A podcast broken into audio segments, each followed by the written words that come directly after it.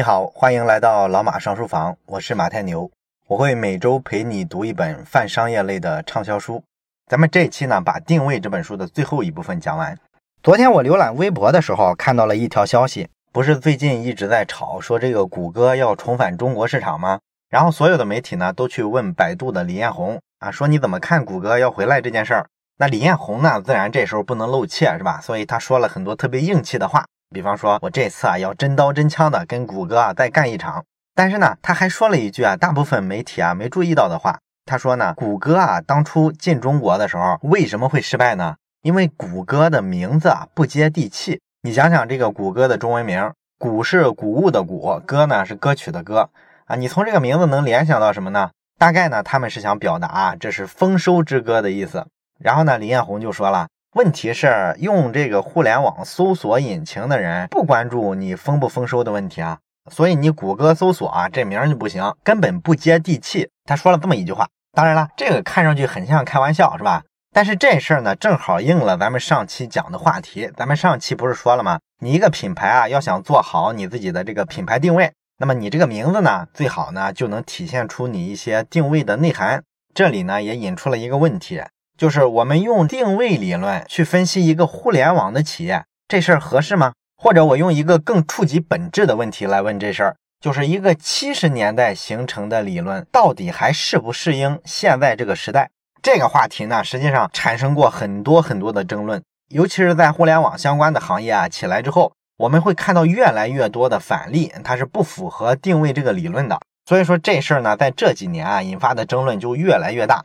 其中最著名的一次争论呢，就是邓德龙和金锉刀的争论。那这个邓德龙是谁呢？咱们第一期讲了《定位》这本书啊，作者有两位，一个呢叫爱丽丝，一个呢叫杰克特劳特。这俩人呢都号称是定位之父。这本书火了之后呢，这两位作者呢就杀入到了企业咨询的领域，他们专门呢给企业做这个定位的战略，帮他们做品牌的营销。那么其中杰克特劳特呢，他自己开了一家咨询公司。还在中国办了子公司。咱们前面说的这个邓德龙呢，就是特劳特中国公司的总经理。而且呢，这个人在定位理论的应用上确实有两把刷子。他服务过很多大品牌，比方说东阿阿胶、王老吉、香飘飘奶茶等等等等。哎，很多企业呢，他都给他做了比较成功的定位的服务。你比方说，他做的最经典的就是王老吉。咱们都知道王老吉那句经典的广告语：“怕上火就喝王老吉。”这个定位呢非常独特的地方在于，他第一次呢把一款饮料啊定位成有去火功能，而且在广告营销上坚持这个口号多少年都不变，这事儿就帮了王老吉一把。因为咱们知道王老吉原先只是一个地区性的饮料厂，他原先的时候啊一年的销售额只有一点五亿，然后邓德龙帮他做了这个定位之后呢，他花了七年的时间就成了中国罐装饮料的龙头老大，这个销售额呢做到了一年两百亿的规模。这是非常成功的一个案例，也包括说咱们都知道的香飘飘奶茶，他用一年的时间就帮这个奶茶销量翻了一番。而且这个奶茶的广告语咱们也熟悉是吧？叫做小饿小困就喝香飘飘。咱们很少见到有奶茶品牌会把自己啊定位成是一个解决饿、解决困的问题的一个解决方案啊。所以说这个定位还是确实让人印象很深刻的。当然了，邓德龙不止说帮助过一些品牌做定位，他还炮轰过一些著名的品牌。当年他有一个成名战，就是他炮轰过春兰。春兰这个品牌呢，可能咱们大部分九零后的朋友啊，印象不是很深刻。大部分八零后应该都知道这个品牌。当年在电视广告上，春兰空调的名声还是非常大的。而且呢，春兰空调在巅峰的时候啊，市场份额一度达到过百分之四十五。这就意味着中国人每买两台空调，就有一台买的是春兰空调。所以它当时的这个市场地位呢，其实是比今天的格力空调影响还要大。春兰空调当时的掌门人叫做陶建兴啊，因为这个公司做得好，还一度成了中央候补委员。咱们知道，这个中央候补委员啊，通常来说都是副省级、副部级的干部才能做得到。所以说，你就可见春兰空调在当时的这个地位。但是呢，邓德龙呢，很早就意识到这个春兰的战略有问题啊，因为这个春兰在空调上取得了成功之后呢。很快，他要走一个多元化的道路。他后来啊，去做什么摩托车，还做过汽车，乱七八糟的领域呢，都去涉猎。所以说，邓德龙呢，就抓住了他这个弱点，就说你这是有问题的，你不符合定位理论，你这是自掘坟墓。后来呢，春兰空调果真不行了，邓德龙呢就靠批评春兰空调获得了很大的名气，这也给了他很大的底气，让他敢去批评很多当红的公司。那么，二零一四年的时候呢，邓德龙呢就对一家公司发炮了。这家公司是谁呢？就是小米。他当时呢写了一篇文章，这个文章的标题呢就直接说：“雷军，我很严肃的提醒你啊，你完全跑偏了。”二零一四年这个时间段呢，咱们其实都知道，小米啊正值它的巅峰期，成了国产手机市场占有率第一名嘛，所以大家都在吹这家公司，觉得这是最红的公司啊，是代表了未来。然后这个时候呢，邓德龙站出来批评雷军，批评小米。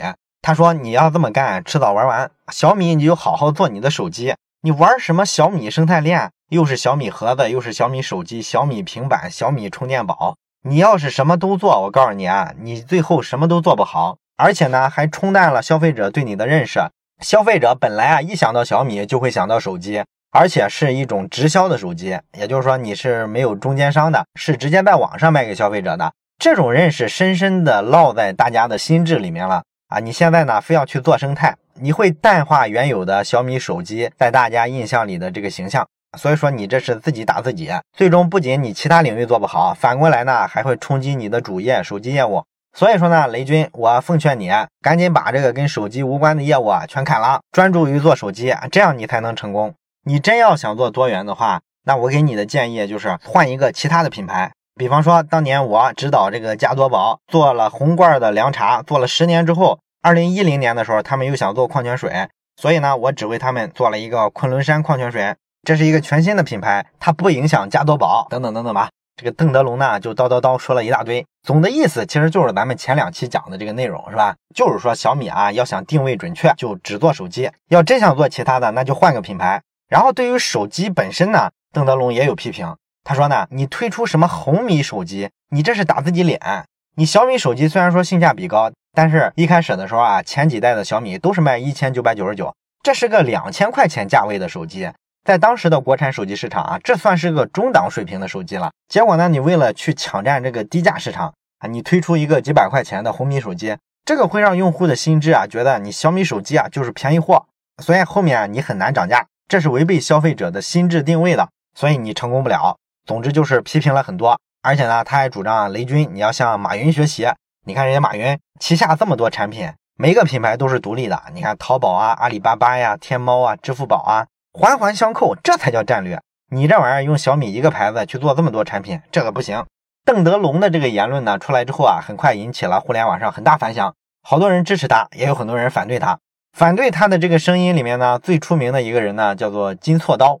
这个人呢，大概是像一个商业评论员啊，一个商业写手那种角色吧，有一些名气，而且写过很多著名企业的企业史啊，有几本畅销书。所以呢，他当时看了这个邓德龙的言论呢，就写了一篇文章。文章的名字呢，叫做《定位是互联网时代最大的毒草》啊。你看，直接跟老邓啊正面杠了。金错刀说呢，定位这个东西啊，是工业时代的打法，现在是互联网时代了，你这个理论啊都过时了。为啥会过时呢？因为你这个理论啊，讲的是什么？讲的是你要抢夺用户的心智，然后呢，建立一个壁垒，不要让其他的竞争对手进来。你这个逻辑呢，是一个强力的去控制别人。而互联网的精神跟这个不一样，互联网讲的是用户体验至上，是开放，是连接，是失控。所以你这个就很难适应了。而且你这个定位啊，你强调的太多了，往往就会衍生出大家以为，哦，这个时代是营销为王，渠道为王，这其实不对。这个时代是用户体验最重要。互联网时代的竞争啊，核心的是什么呢？是用户体验溢价。也就是说呢，你用户体验好，那么用户呢就愿意多给你钱。这跟原先那个时代啊，所谓的一个品牌靠营销、靠广告给你砸钱，砸的知名度很大，然后你就可以把产品提价，这个玩法不一样了。所以说呢，你用这套特别老旧的思想啊，这不靠谱了。互联网用户啊，营销靠的是引爆口碑。而不是靠砸钱做广告，不然的话，按你这个定位的理论，小米只能做手机，不能做小米电视，不能做小米盒子，不能做小米平板。照你这个逻辑，那百度是不是只能做一个 PC 网页的搜索啊？它要做手机移动端的应用就必死啊？或者说它要做智能硬件就必死啊？腾讯是不是只能做社交软件？他要去做游戏就必死啊？但是实际情况根本就不是这样，人家做这些东西做的好着呢。腾讯的游戏产业可以说是全球最挣钱。你这个定位理论啊，适应的是当时的传统行业，比方说你们定位理论啊，老是去举例子说的这个宝洁，宝洁做定位确实厉害，也做了一大堆的独立的品牌。可是这几年你看，好多竞争对手上来之后，在很多垂直细分的领域都超越了它，为啥？这就是你们光盯着搞品牌、搞定位，但是就是不认真搞产品，不认真的想用户的产品体验。所以说啊，定位理论啊，就是一棵毒草，在互联网时代是很害人的。这是金错刀的一个非常激烈的批评。你看这俩人的争论是不是针锋相对？比较有意思的是什么呢？就是一四年的时候啊，小米是巅峰，完了之后咱们不都知道，小米在一五年、一六年手机的出货量下滑非常严重。这事儿一出了之后呢，原先那帮支持邓德龙的人马上就去骂金错刀，不是说定位不管用吗？你这不瞎掰吗？你看小米这不就不行了吗？这就是定位不清晰造成的。结果呢？没想到一七年、一八年的小米啊，这个市场占有率又回来了。于是呢，原先支持金错刀的那帮人呢，又跳出来骂邓德龙。你看你们傻不傻啊？根本就不懂互联网思维，定什么位啊？人家小米又重回世界前四，人家还上市了。你们这帮人就是老思维，等等等等吧。这个争论呢，到现在啊都没有完结。那么你说定位理论到底适不适应现在这个时代呢？那么这期呢，我就说说我自己个人的一些看法。首先呢，我们要清楚一件事儿。任何一个理论都不可能放之四海而皆准，每一个理论都有它产生的特定的土壤。有些美国的理论啊，讲起来非常高大上，但是放在中国呢，它就是水土不服。同时呢，任何理论啊都不可能适用于所有的时代，每一个理论都有它的历史使命，这是咱们讨论这个问题必须承认的一个前提。然后咱们再看这个定位理论，在这个时代来看这个理论呢，它肯定是有缺陷的。我认为呢，最大的缺陷其实有两个。第一个缺陷呢，就是定位这个理论，你放在现在来看的话，你发现它有个非常致命的弱点是，它从来没有考虑产品的生命周期。我去翻《定位》这本书的时候啊，我看里边讲了好多例子来证明定位理论是对的，然后呢，讲了很多反例，证明呢没有按他们这套逻辑啊去做定位的企业都死掉了。但是这种思辨啊，其实是一种相对来说逻辑上漏洞比较大的思辨。因为它不够科学，是吧？你要证明是原因 A 导致了结果 B，那么从科学上来看是要很复杂的论证过程的，绝不是这么简单。实际上，这个因果关系面临的最大挑战是，它没有把产品的生命周期考虑进去。任何一个产品的生命周期都可以分成四个阶段，第一个阶段叫进入期，第二个阶段叫成长期，第三个阶段是成熟期，第四个阶段是衰退期。没有任何一款产品或者服务，它能超脱出这四个周期。这就意味着呢，绝对不存在一成不变的啊，永远有效的定位。即便你这个品牌把这个定位呢做得非常好，非常的聚焦，成功占领了消费者的心智，而且做到了独一无二，基本上就类似于一想起去火的凉茶，你就想起王老吉；一想起二手车交易平台，你就想起瓜子网；一想起购物网站，你就想起淘宝。啊，你做到了这一步，那又怎么样呢？定位再准确，这个产品最终也会消亡。所以这就存在一个逻辑上诡辩的可能性。也就是说，他举的这些定位成功的例子啊，实际上是因为这些产品啊都处于成长期或者成熟期。你给一个衰退期的产品啊定位再准确，它也无法避免退出市场的命运。所以呢，定位理论呢实际上是一种不错的营销策略，它确实呢能让我们在这个信息爆炸的环境里面。把自己的产品品牌呢脱颖而出，让消费者记住，但是它也只是一种营销策略。你把这个东西当成一种坚持不变的长期的大战略，这可能是有问题的。而且呢，我们从产品的这个生命周期上可以推演出，定位啊其实未必是完全一成不变的。因为按照产品的生命周期，在进入期、成长期、成熟期、衰退期这四个不同的时期，你吸引到的消费者是完全不同的人群。产品的这四个不同的阶段，分别吸引到的消费者啊，大概也可以分成四类。最早的接触这个新产品呢，叫做创新者，然后是早期采用者，然后是大众。当然，也有人把大众分成早期大众和晚期大众。最后去使用这个产品的是落后者。在产品进入期的时候，你先吸引的是创新者。还记得咱们之前讲小米的时候，说小米怎么拿到的第一批种子用户吧？它第一批种子用户实际上是一些手机系统的发烧友。因为小米没有提供刷机工具，所以说呢，你要装这个系统的人啊，必须是多少的懂一点刷机技巧的人，才可能去用它的系统。所以一般人是不会装这个产品的。这就导致呢，早期的这个小米手机的系统啊，只在发烧友这个小圈子里面非常流行。这部分人就是所谓的创新者。他们的特点是喜欢追求新的东西，同时呢有一定的专业水平，而且呢眼光特别的挑剔。所以你要做一个体验上比较惊艳的产品啊，才可能打动他们。但是呢，一旦你获得他们的支持，这帮人啊一定是在手机这个圈子里啊是一个意见领袖级的存在。这就是产品早期吸引到的创新者。那么产品后面到了成长期，它就要快速起飞了。这时候采用这个产品呢，就是早期的采用者。这部分人呢，是对好的用户体验非常关注的人。也是比较容易受到第一波创新者影响的这帮人，他们呢相对来说也算是人群中的意见领袖。然后到成熟期的时候，大众进来了，这时候这个产品的用户体量就会扩大的非常大。到后面呢，进入衰退期的时候，这时候一些落伍者才开始使用你这个产品。你比方说，你看微信新增的用户都是在五六线城市，而且是五六线城市里面年纪比较大的用户，这就意味着微信这个产品啊，已经在从成熟期往衰退期走了。你理解了这个产品有相当的生命周期，然后呢，不同的生命周期里面呢，对应着这个消费人群，这个人群属性特点也各不一样，你就会发现定位理论是有严重的问题了。定位理论呢，实际上是可以改变的，而且是应该改变的。咱们刚才讲了产品的四个生命周期，那在这几段生命周期里面，你会发现每一段生命周期面对的人群不一样，人群不一样就意味着你的定位也应该及时做出调整。在产品成长的不同阶段，应该有不同的宣传语。所以你看现在的手机，拿小米来说吧，它早期的时候说自己是个发烧友的手机，现在它还说发烧友这个词儿吗？完全不讲了，对不对？因为它已经成为一个大众消费品了，所以它现在宣扬的都是感动人心、价格厚道的产品，说自己性价比很高啊，它是这个策略。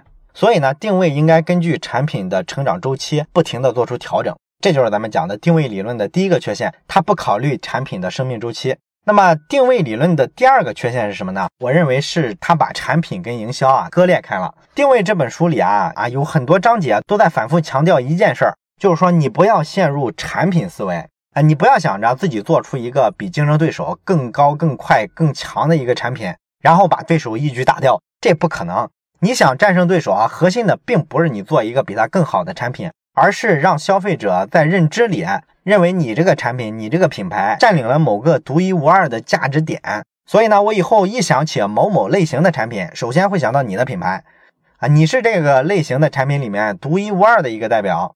但这里边的问题呢，就是他把产品跟营销啊完全看成两个独立的领域来看了。但是在现在这个商业世界，咱们会发现呢，营销跟产品啊是一体的，两者呢越来越没有明显的边界啊。你比方说，咱们之前讲过，超级符号就是超级创意。那本书里举的例子是说，厨邦酱油瓶子上的这个标签呢，它是用了一个绿色的底儿，而且是模仿咱们中国人常用的这个绿格子的桌布。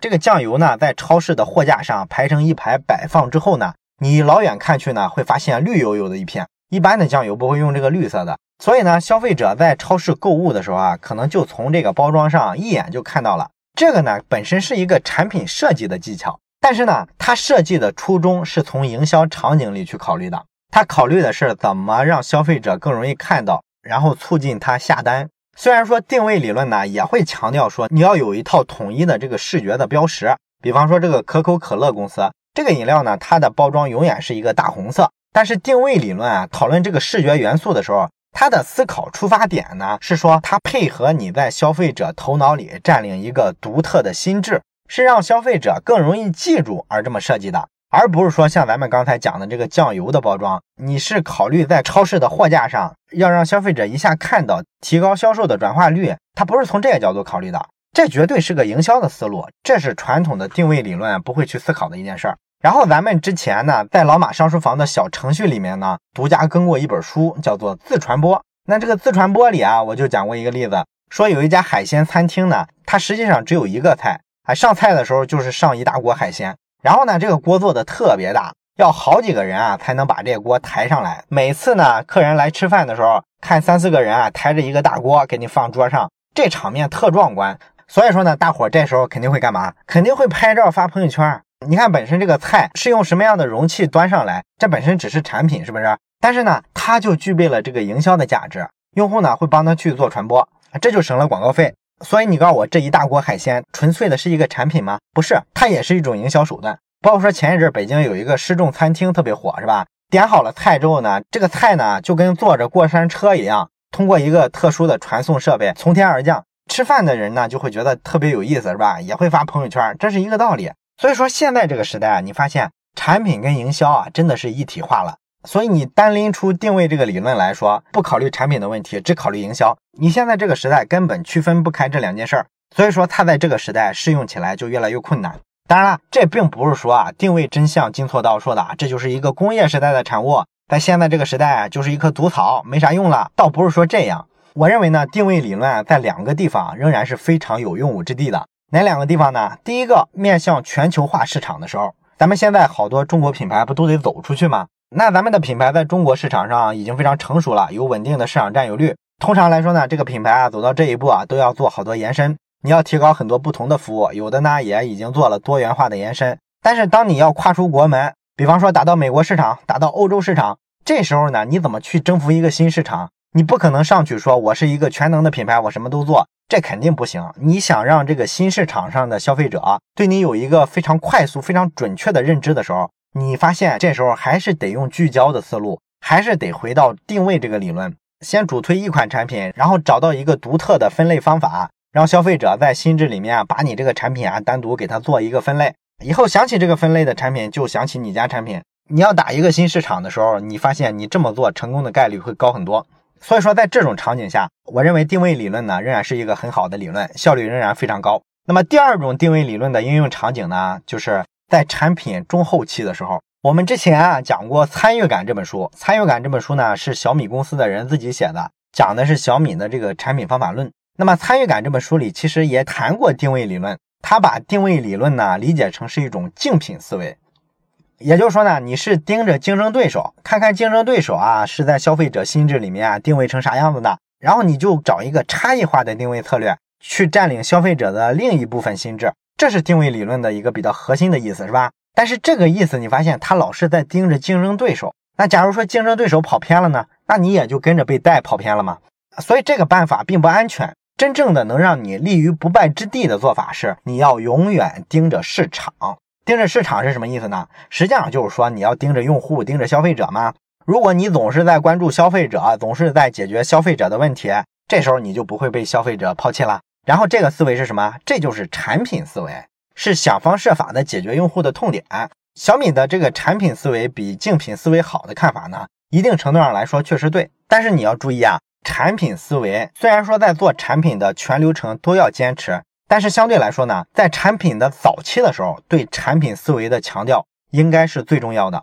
因为产品早期的时候呢，你要做用户口碑嘛，你想培养第一批种子用户。然后呢，让这批种子用户呢愿意用口碑去帮你带动第二批、第三批用户。这时候呢，你怎么创造口碑呢？就只能是把产品做得非常好。而且呢，互联网人呢做产品都要有爆款思维，也就是说，在一个点上把这个用户的痛点给它打穿，解决到极致，这是所谓的产品思维。而定位这个理论呢，它实际上是一种在营销上把一个点贯彻到极致的这么一种思路。所以两者是完全不一样的。但是问题就在于。当你产品度过了早期，到了中后期之后，你面临的市场环境就不一样了。一般一个产品成熟了之后啊，这时候市场上模仿你的产品会非常非常多。你就拿手机市场来说，早期的时候小米的打法非常惊艳，然后席卷全国，无人能敌。但是到了一四年之后呢，大家很快啊就天天研究小米，他做的什么社群营销啊、粉丝营销啊，包括说把系统优化呀，做个互联网品牌的手机啊，这些套路大家都摸透了。后来的什么魅族啊，什么一加呀，这些手机品牌，你看它的打法跟早期的小米就非常像，是吧？你会的，人家也都会了。所以呢，到后期的时候，小米为什么在竞争上显得有一点点乏力呢？主要就是它没有了当初早期的时候那个明显的优势。这个阶段呢，当然你仍然要继续的好好打磨产品了，继续的有这个产品思维了。但是问题是，到了这个阶段，你必须在营销上去发力了。你不发力，后续的这些竞争对手啊，你就很难把它压下去。那你怎么在营销上发力呢？你发现这时候你就必须用一个竞品思维，你要关注一下你的竞争对手，他到底把产品在做广告宣传的时候是怎么定位的？这时候呢，你要跟他区别一下啊，做一个差异化的东西，这是很自然的事情嘛，对吧？所以说呢，即便到了这个阶段，你要开始有一些竞品思维，这也不是什么天塌下来的事儿，因为竞品思维在这个阶段还是挺有效率的。就好比这几年这个 vivo 手机。它宣传的时候都主打自己的拍照功能，是吧？随便让大街上拉个人啊，他都知道照亮你的美这句广告词。所以说，产品思维跟竞品思维呢，其实都需要。只不过呢，在这个互联网时代，我们早期的时候啊，可能需要最多的是产品思维，你要做用户口碑，做用户体验；而在中后期出现一些同质化的竞争之后呢，竞品思维和定位，你是必须仍然把它用起来的。这就是定位的另外一种应用场景。好了，咱们本期呢讲了定位啊，在我们这个时代究竟应该怎么去使用它？我们呢首先要意识到它是有局限性的。比方说，定位理论呢没有把产品的生命周期的因素考虑进去。它过分夸大了定位的作用。另外呢，定位呢还把产品和营销割裂开了。现代商业的进化方向是产品跟营销越来越融为一体，产品就是营销，营销就是产品。但是即便如此，定位理论呢，在咱们现在这个时代，仍然是一个有用武之地的比较经典的营销理论。这个呢，集中体现在一个成熟的品牌要打一个新市场的时候，你就需要有一个聚焦的一个卖点或者一个拳头产品。这时候呢，定位理论作为一种效率很高的营销思维，它就可以啊帮你顺利的实现这个目标。另外呢，在互联网产品时代呢，产品思维是一种非常领先的思维，可以帮你呢把用户的忠诚度啊做得非常高。但是呢，这并不代表着和竞争对手比拼这种竞品思维就是垃圾。实际上，做出体验很好的产品之后，面临着竞争对手的跟进，面临着整个市场的同质化，定位理论仍然是有发挥的空间的。好了，这就是我们讲的定位理论。希望呢能对你有启发，同时呢也欢迎你到微信小程序上搜索“老马上书房”，收看本期节目的文字版和更多的书籍。我是马太牛，这里是老马上书房，咱们下本书再见。